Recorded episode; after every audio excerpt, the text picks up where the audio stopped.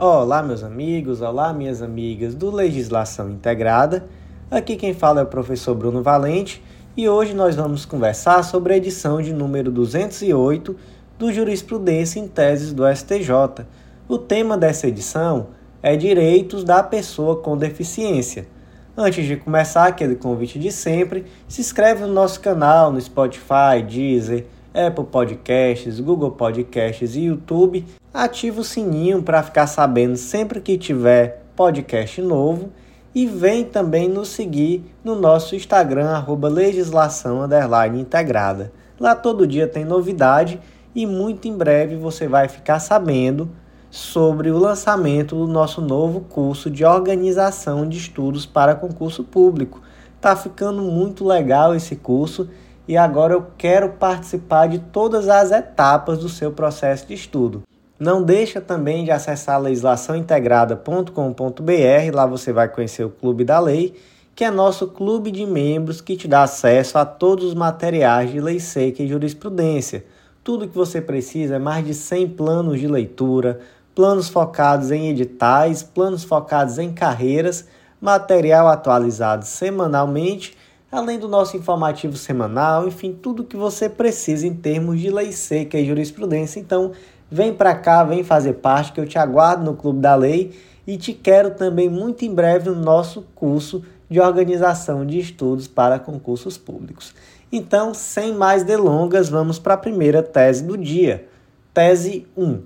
A Lei 8742, que é a Lei de Assistência Social, não elenca o grau de incapacidade como condição para concessão do benefício de prestação continuada, o tal do BPC, à pessoa com deficiência. Logo, não cabe ao intérprete a imposição de requisitos mais rígidos que os previstos na Lei de Organização da Assistência Social. Então vamos lá, vamos começar aqui, né?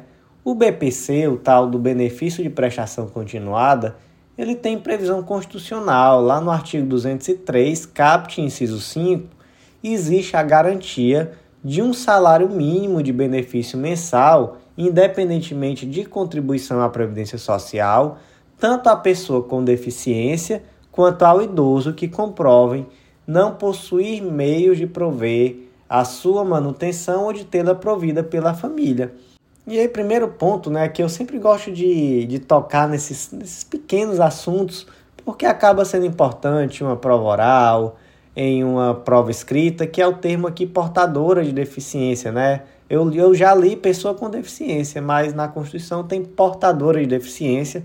Esse termo não é utilizado hoje em dia e pode lhe prejudicar caso você utilize no momento equivocado. Então, em uma prova oral, por exemplo, em uma prova escrita, isso pode ser um problema. Mas vamos lá. Esse benefício de prestação continuada ele tem previsão constitucional, como a gente viu, mas ele também está previsto na lei, tanto na lei de assistência social quanto no estatuto da pessoa com deficiência. E aí aqui trata, essa tese trata especificamente do benefício de prestação continuada pago ao indivíduo com deficiência. E eu trouxe aqui um pequeno caso concreto adaptado para ajudar a gente a entender essa tese. Vamos lá. Arlindo é pessoa com deficiência, ele possui impedimento de longo prazo de natureza física, capaz de obstruir sua participação plena e efetiva na sociedade em condição de igualdade com as demais pessoas. Ademais, ele não tem meios de prover a sua manutenção nem de tê-la provida pela sua família. Então, Arlindo ele requerer um BPC com base no artigo 20 da Lei 8742 e o INSS negou esse benefício, afirmando que a incapacidade dele não é absoluta. Então, segundo o INSS, para que o Arlindo tenha direito a receber o BPC, ele teria que ser absolutamente incapaz para qualquer trabalho. E aí, a negativa foi correta? E a resposta é não, porque a Lei 8742 não elenca o grau de incapacidade como uma condição para a concessão do benefício. Então, não cabe ao intérprete trazer uma imposição mais rígida do que aquilo que está na lei. Vamos ver aqui o que, que diz a lei. Artigo 20. O benefício de prestação continuada é a garantia de um salário mínimo mensal à pessoa com deficiência ao idoso com 65 anos ou mais que comprovem não possuir meios de prover a própria manutenção, nem de tê-la provida por sua família. Parágrafo 2 para efeito de concessão do benefício de prestação continuada, considera-se pessoa com deficiência aquela que tem impedimento de longo prazo de natureza física, mental, intelectual ou sensorial, o qual, em interação com outros meios ou barreiras, pode obstruir a participação plena e efetiva na sociedade em igual condição com as demais pessoas. Então vamos lá, requisitos. Ser pessoa com deficiência ou idoso maior de 65 anos, não ter a possibilidade de prover a própria manutenção ou de tê-la provida por sua família. E o que é essa pessoa com deficiência prefeita da lei? É aquela pessoa que tem impedimento de longo prazo, natureza física, mental, intelectual ou sensorial, e essa deficiência em interação com mais barreiras tem que obstruir a plena e efetiva participação na sociedade em igualdade de condições com as demais pessoas. Então é isso aqui, igualdade de condições. Essa deficiência retira a possibilidade da pessoa competir em igualdade de situação? Retira. Então, por si só, essa deficiência já permite, junto aos outros requisitos, né, caso ela esteja junto aos outros requisitos, já permite a concessão do BPC. Não é necessário que seja uma deficiência que gere uma incapacidade total e absoluta, já que a lei não trouxe essa exigência e não cabe ao intérprete fazer uma interpretação mais gravosa do que aquela que a lei trouxe. Tese 2. O critério da renda mensal per capita de um quarto do salário mínimo não é o único meio de prova para aferir a condição de miserabilidade na concessão de benefício assistencial à pessoa com deficiência. Onde é que está esse critério? Lá no 20, parágrafo 3 da Lei de Assistência Social.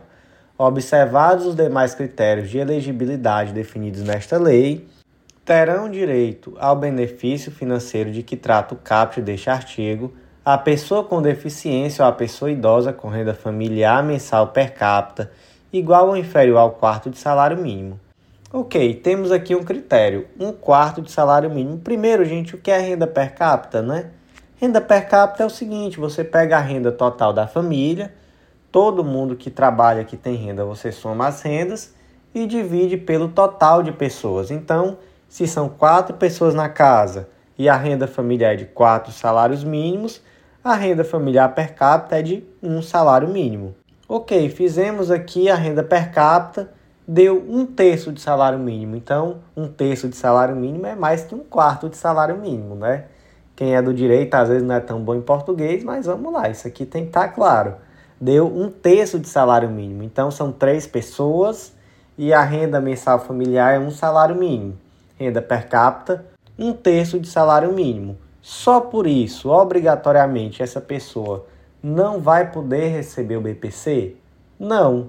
Por quê? Porque esse critério ele não é um único parâmetro e não é um parâmetro absoluto. Então, mesmo que a renda familiar per capita seja superior a um quarto de salário mínimo, é possível, desde que outras condições demonstrem uma situação de vulnerabilidade, a concessão do BPC. E, gente, só para a gente aprofundar aqui um pouquinho, esse valor de um quarto de salário mínimo é muito criticado, principalmente na pandemia. Na pandemia foi criticado demais e por isso chegaram a ser ditadas leis aumentando né, essa, esse valor para um meio, metade de um salário mínimo. Então, renda familiar per capita de meio salário mínimo.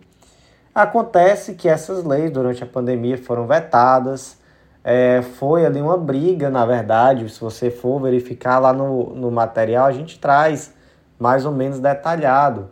Veio lei, foi vetado, foi editada a medida provisória em sentido contrário, enfim.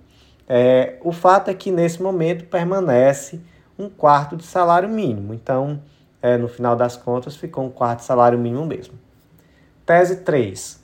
O valor do benefício assistencial percebido por pessoa com deficiência deve ser excluído para fins de cálculo da renda familiar per capita a que se refere o LOAS. Então vamos lá, caso concreto. O Alírio é uma pessoa com deficiência, ele tem impedimento de longo prazo, de natureza física, que obsta a sua participação plena e efetiva na sociedade em igualdade de condições com as demais pessoas.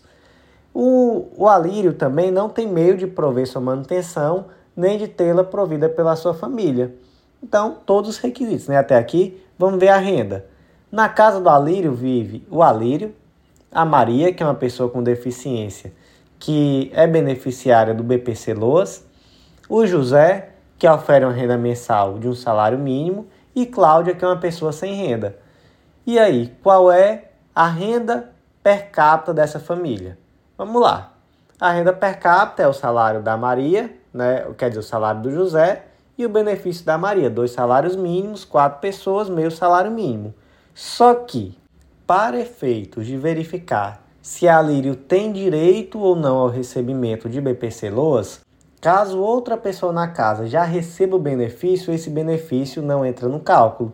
Então aqui a gente risca esse BPC que a Maria recebe. Então, salário, a, ou melhor, o único rendimento aqui que vai ser considerado é esse um salário mínimo do José, são quatro pessoas na casa, um quarto de salário mínimo. É basicamente isso. Da onde se tira isso? Da onde é que saiu isso? Lá no Estatuto da Pessoa Idosa, artigo 34, determina-se que as pessoas idosas a partir de 65 anos que não possuam meios de prover sua subsistência nem de tê-la provida pela sua família assegurado o benefício mensal de um salário mínimo nos termos da LOAS.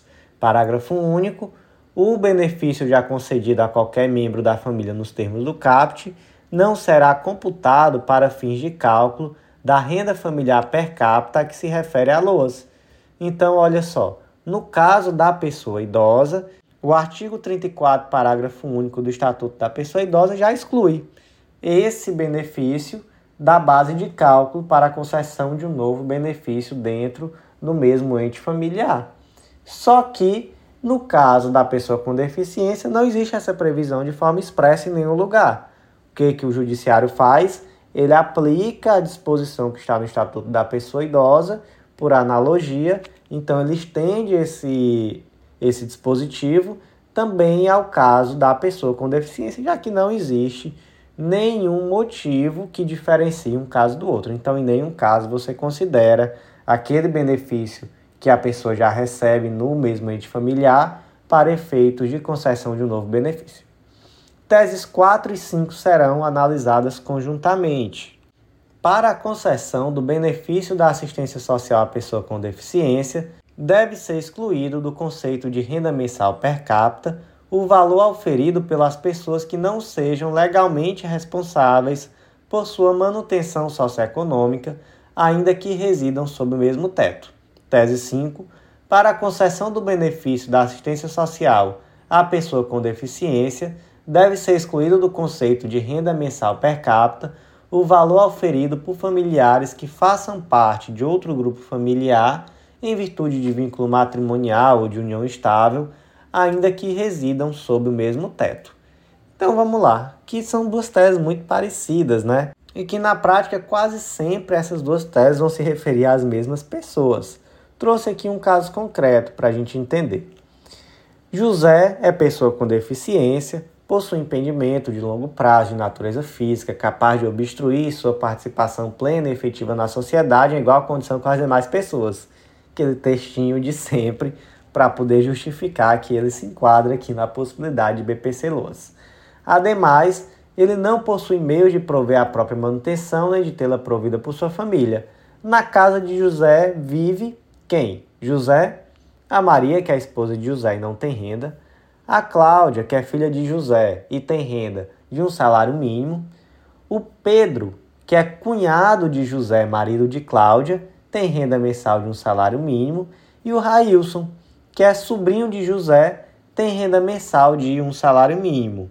Então vamos lá. Todos esses aqui moram na mesma casa. Quais rendas vão ser contadas para efeitos de cálculo da renda per capita familiar.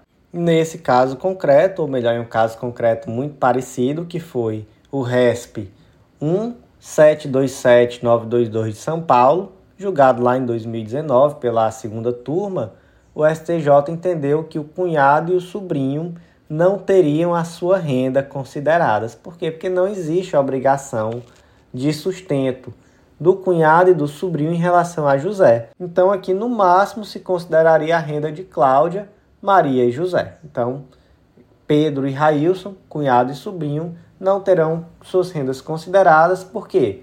Porque não são responsáveis pela manutenção socioeconômica do José, ainda que residam sob o mesmo teto, e além disso elas fazem parte de outro grupo familiar, em virtude de matrimônio, união estável, ainda que resida sob o mesmo teto. Aqui no caso está se referindo ao caso do cunhado, né, ao caso de Pedro. Então a renda deles não vai ser considerada.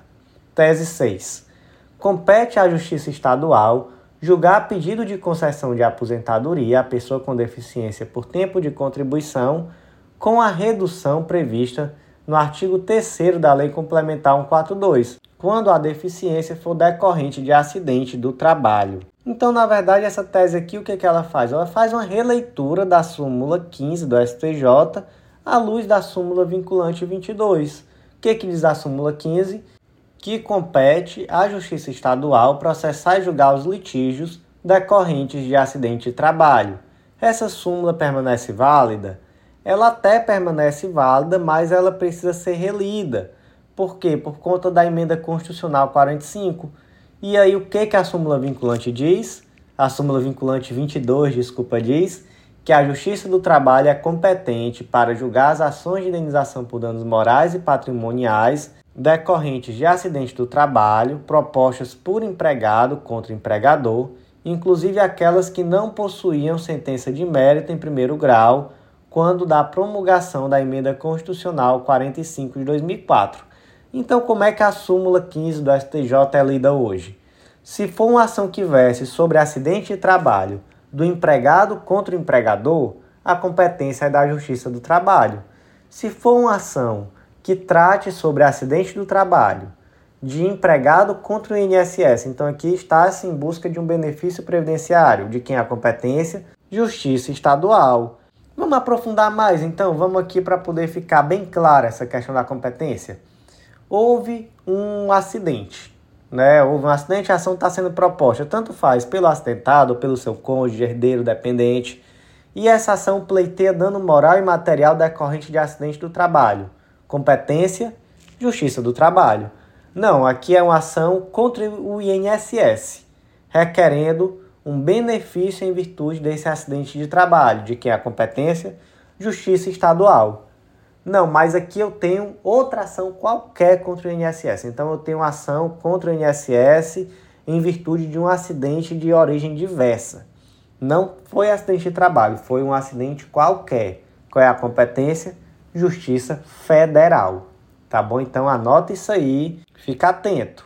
Se for acidente de trabalho, competência justiça estadual na ação contra o INSS. Se for um acidente de origem diversa, ação contra o INSS, competência justiça federal. Tese 7. A concessão de isenção do IPI na aquisição de veículo automotor por pessoa com deficiência independe da apresentação de anotação restritiva na carteira de habilitação profissional. Então aqui trata da Lei 8989 de 95 essa lei traz aqui uma isenção de IPI para a pessoa com deficiência que vai adquirir um veículo. Veja só, artigo 1.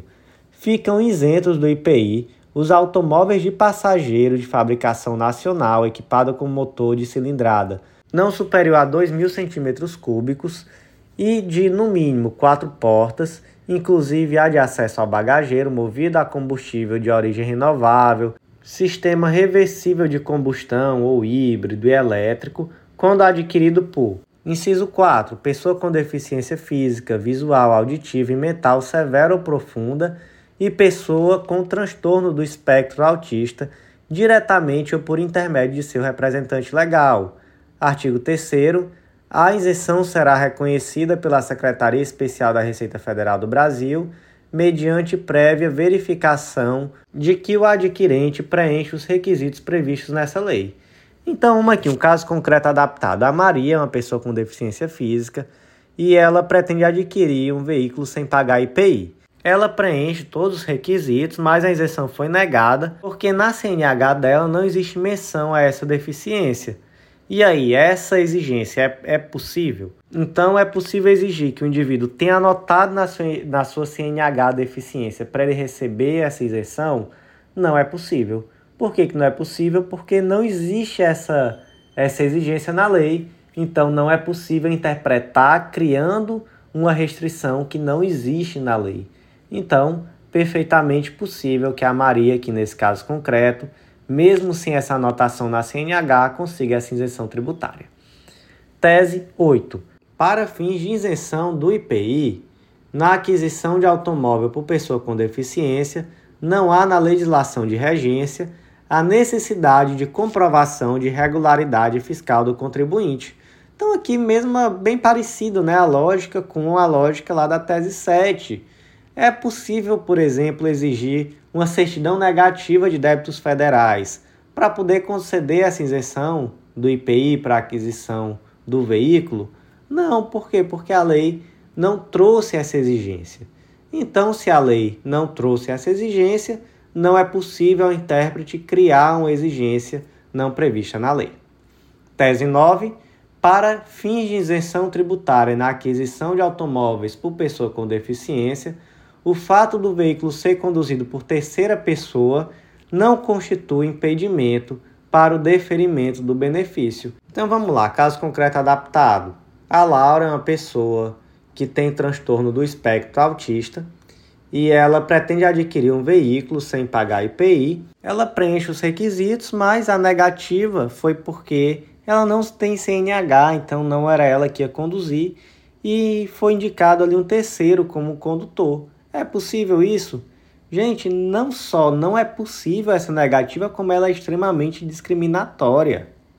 Por que, que é discriminatório? Porque você tira a possibilidade desse benefício tributário ser estendido àquela pessoa que depende de outra para se locomover. E muitas vezes esse é o caso da pessoa com deficiência que compra o veículo com isenção. Muitas vezes é aquela pessoa que não dirige, que outra pessoa dirige para ela. Então, não é possível de forma alguma essa negativa. Tese 10. Para fins de isenção do imposto de renda pessoa física, a legislação de regência não faz nenhuma distinção entre cegueira binocular e monocular. Lei 7713 de 98, artigo 6 ficam isentos do imposto de renda os seguintes rendimentos percebidos por pessoas físicas. Aí, inciso 14 os proventos de aposentadoria ou reforma motivada por acidente em serviço e os percebidos pelos portadores de. Aí tem um monte aqui de moléstia, moléstia profissional, tuberculose, alienação mental, esclerose múltipla, neoplasia maligna, cegueira. Aí é aqui que se enquadra essa tese, cegueira. Pergunta: cegueira é cegueira nos dois olhos, né, binocular ou basta a cegueira monocular para fins de isenção do imposto de renda? Basta a cegueira monocular. Não confunda uma coisa com a outra. Para fins de aposentadoria por invalidez, por exemplo, não é necessariamente a cegueira monocular, mas para fins de isenção de imposto de renda, cegueira monocular já é suficiente. Tese 11. É possível o uso do termo paraolímpico por instituto com atividade voltada à inclusão social de pessoa com deficiência e ao incentivo de prática esportiva, desde que sem fins comerciais. Aqui trata da Lei Pelé, Lei número 9615 de 98, onde lá no artigo 15, parágrafo 2 determina-se que é privativo do Comitê Olímpico Brasileiro e do Comitê Paralímpico Brasileiro o uso das bandeiras, lemas, hinos, símbolos olímpicos e paralímpicos, assim como as denominações Jogos Olímpicos, Olimpíadas, Jogos Paralímpicos, Paralimpíadas, permitindo a utilização dessas últimas quando se tratar de evento vinculado ao desporto educacional e de participação. Então, termos como Jogos Olímpicos, Jogos Paralímpicos, Paraolimpíadas são privativos do Comitê Olímpico Brasileiro e do Comitê Paraolímpico Brasileiro. E aí, para tratar desse tema, é interessante conhecer uma teoria chamada teoria da diluição. Essa teoria da diluição tem amparo no artigo 130 da Lei de Propriedade Industrial, lá no inciso 3 do artigo 130, para ser mais exato. E esse dispositivo ele busca assegurar o direito do depositante, o depositante é o proprietário da marca, né? enfim, é, o direito de zelar pela integridade e reputação da sua marca. Então, muitas empresas elas buscam se aproveitar do prestígio de outras marcas, meio que diluindo né, o valor dessa marca que é notória. Lá no informativo 693, por exemplo, o STJ decidiu pelo cabimento dessa teoria para proteger o Comitê Olímpico Brasileiro contra a perda progressiva de distintividade desses signos olímpicos. Então, é, nesse caso concreto, se proibiu, por exemplo, a empresa de utilizar esse termo, Jogos Olímpicos, de utilizar os símbolos olímpicos. Só que perceba que a própria lei ressalva a possibilidade de utilização desses termos, Jogos Olímpicos, Paralimpíadas, quando se tratar de evento vinculado ao desporto educacional e de participação. Então, se for ali uma atividade sem fim lucrativo, é, vinculada ao desporto educacional, não há nenhum problema. Então é sim possível essa utilização. Então, por exemplo, na minha escola nós tínhamos as Olimpíadas. Era um período do ano onde se passava uma semana só com atividades esportivas, tínhamos campeonatos de vários esportes. Isso daí é possível. Por que isso daí é possível? Porque se está utilizando o termo Jogos Olímpicos para uma finalidade ali de incentivo à prática esportiva e sem fim comercial. Então é ok. Da mesma forma, o colégio poderia ter jo os Jogos Paralímpicos. Seria muito legal se tivesse. Então, basicamente, o que essa tese traz é que é possível utilizar o termo paraolímpico, desde que essa utilização não tenha fim comercial, esse é o ponto mais importante aqui, e que seja uma atividade voltada à inclusão social das pessoas com deficiência e ao incentivo de práticas esportivas. Então, meus amigos, por hoje foi isso. Eu agradeço a você que ouviu até o final. Fica aquele convite de sempre, venha acessar nosso site legislaçãointegrada.com.br, vem fazer parte do Clube da Lei, vai te ajudar demais no estudo de lei seca e jurisprudência e nos acompanha nas redes sociais porque eu estou interessado de verdade em fazer parte agora de todas as etapas do teu estudo não só da lei seca e da jurisprudência, e para isso nós vamos lançar um curso muito legal de organização de estudo para concurso público. Então acompanhe a gente nas redes sociais para ser o primeiro a ficar sabendo e para contar com uma condição muito especial no momento do lançamento. Vem cá que eu te aguardo.